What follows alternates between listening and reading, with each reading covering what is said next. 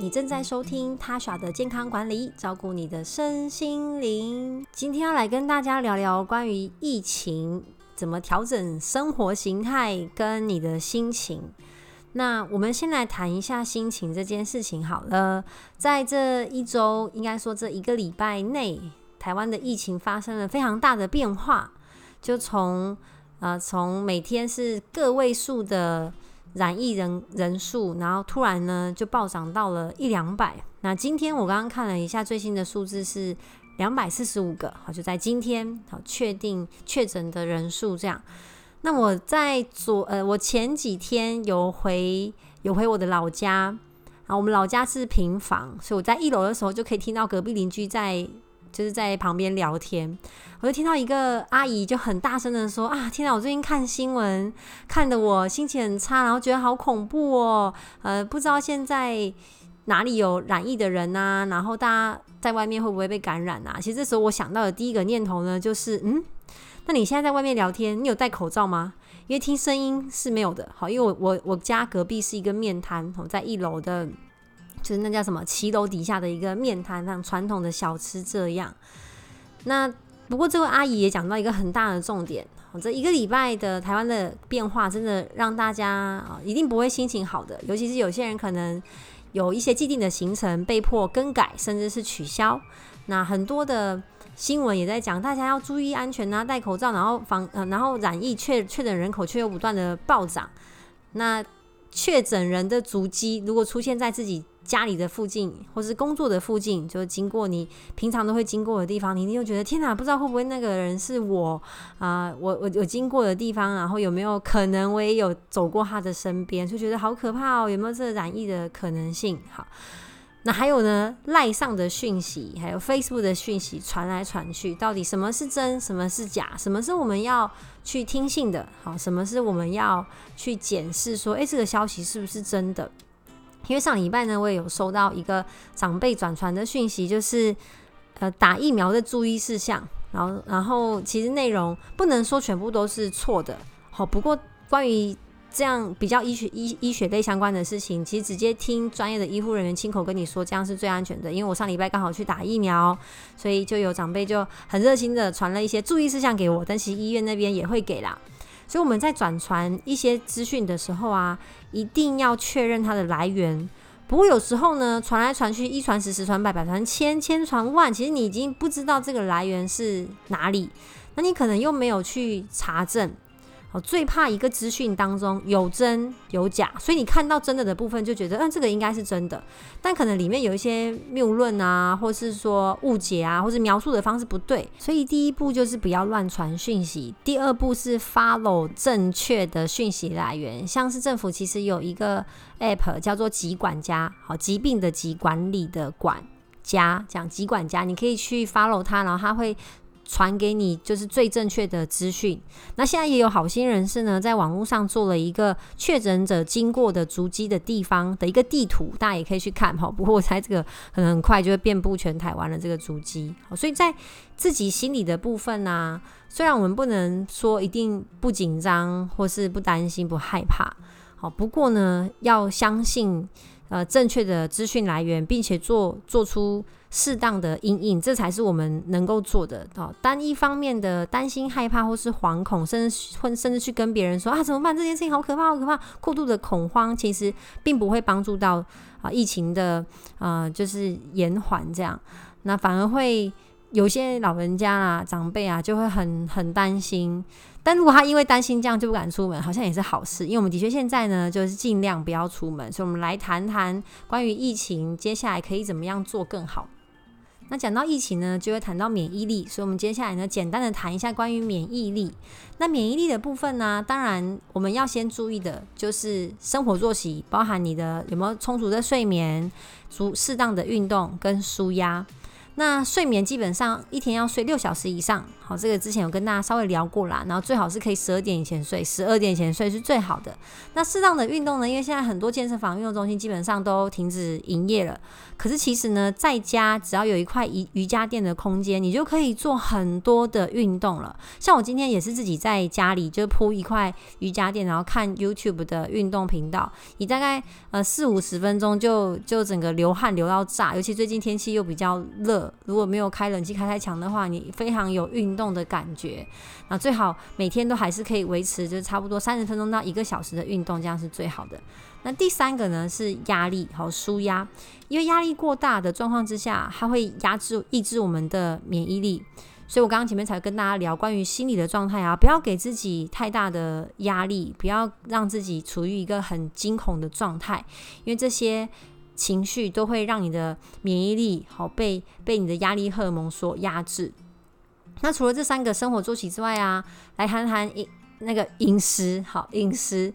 那我我今天呢，准备了几个跟。呃，准备几个营养素，想要跟大家分享。第一个就是葡萄，因为最近刚好也算是葡萄的季节。好，在红葡萄皮当中呢，有一个很不错的植化素，叫做白藜芦醇。它在红葡萄皮比较多，所以如果你吃白葡萄的话，里面含量是相当少的。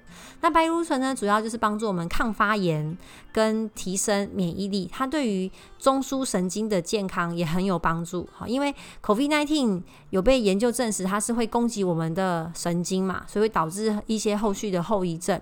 那白芦醇呢？虽然不能说是仙丹，但它对于提升免疫力啊、中枢神经的免疫啊，以及抗氧化是非常有帮助的。那第二个呢，是前阵子很红的这个呃大蒜，好，大蒜蒜头也是可以帮助提升我们的自体免疫系统。那啊，另外呢，像绿茶。蔓越莓跟青花菜，好，其实大家接下来就是这些蔬果，越多颜色越缤纷越好，因为不同的颜色里面就会有不同的营养素。那尤其是维生素 C，大家最近在家里待的时间比较长的话呢，可以多帮自己准备一些新鲜的蔬果啊，尤其是维生素 C，如果你常常都以前都是外食的话，其实外食很难吃到新鲜的蔬果，好，都是高油或是啊炸的。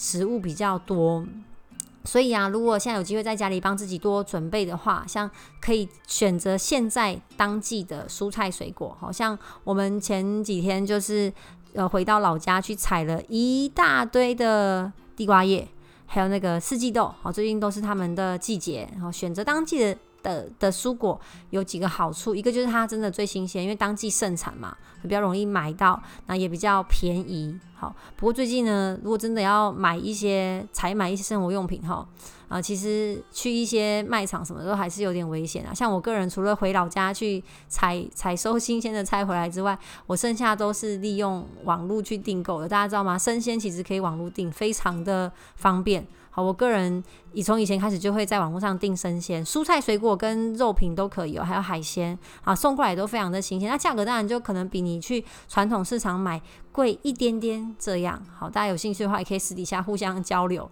那还有一些水，还有一些啊，还有一些呃食物呢，是跟免疫力有关系的。好，如果你是一个喜欢喝茶的人，好，你也可以每天帮自己泡一杯红茶或是绿茶，好，但是不要泡太浓。那如果你容易睡不好的话呢，哦，不要太晚的时候喝，就大概下午四五点之后呢，就不要再喝有富含咖啡因的饮品了。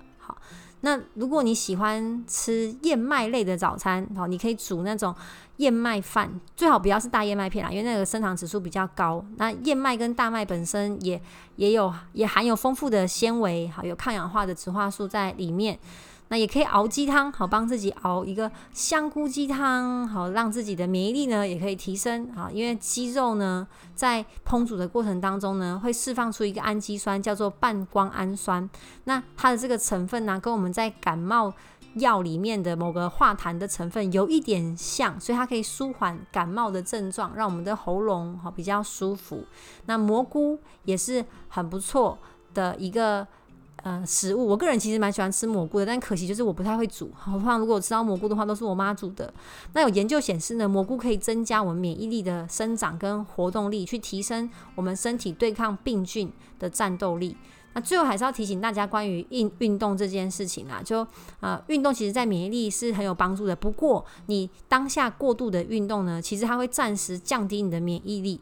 所以在运动后啊，呃建议就是待在家里，就是比较安全的环境哈，不要你运动完好累哦，然后冲个澡之后出去买晚餐哈，其实还是有点危险，因为我们在激烈运动之后呢，你身体会产生很多的自由基，尤其是做有氧运动的话。但是稳定长期的运动呢，反而是可以提升你的免疫力的。那在这一集的后半段呢，我想要跟大家聊聊关于 COVID-19 这个疾病。好，为什么说 COVID-19 这么严重？那如果你跟我一样曾经有经历过 SARS 的话，应该会跟我一样好奇 SARS 跟 COVID-19 的差别，对吗？我们就来比较一下 COVID-19 跟 SARS 的差别，关于总。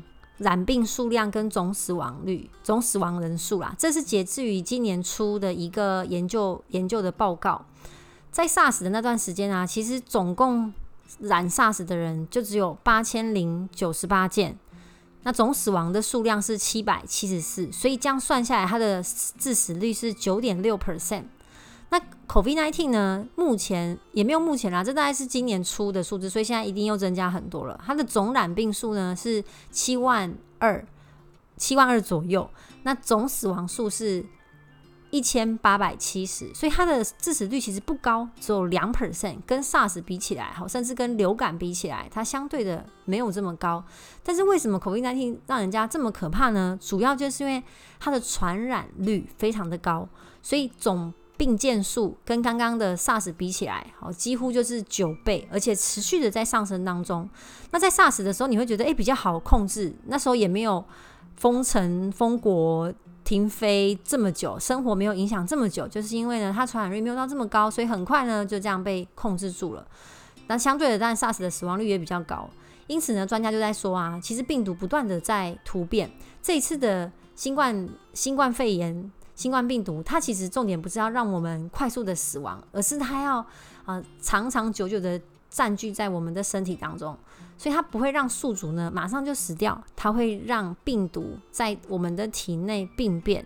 那什么样的人容易死于这个 COVID-19 呢？其实有一个研究也有也有出来，就是啊研究者发现说，在全球的新冠肺炎的死亡的数据啊，肥胖的人。是比较容易死于这个新冠肺炎，就是全球大概两百五十万的染疫死亡的人数当中呢，有两百二十万的人口啊，两百二十万的死亡人数是在高度肥胖的国家。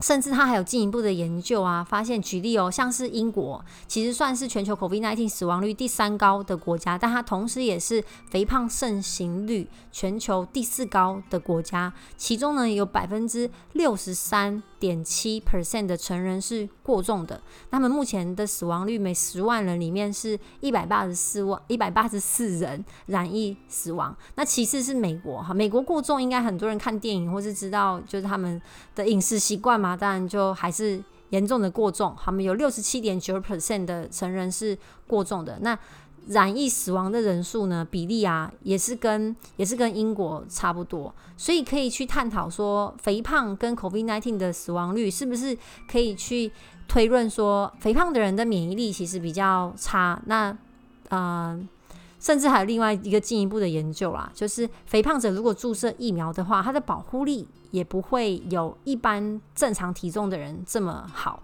只要你的 BMI 是大于三十的时候啊，如果假如说你跟一般正常就是体重的人一样，都是接种两剂的新冠疫苗的话，结果它产生出来的抗体数只有一般人的一半。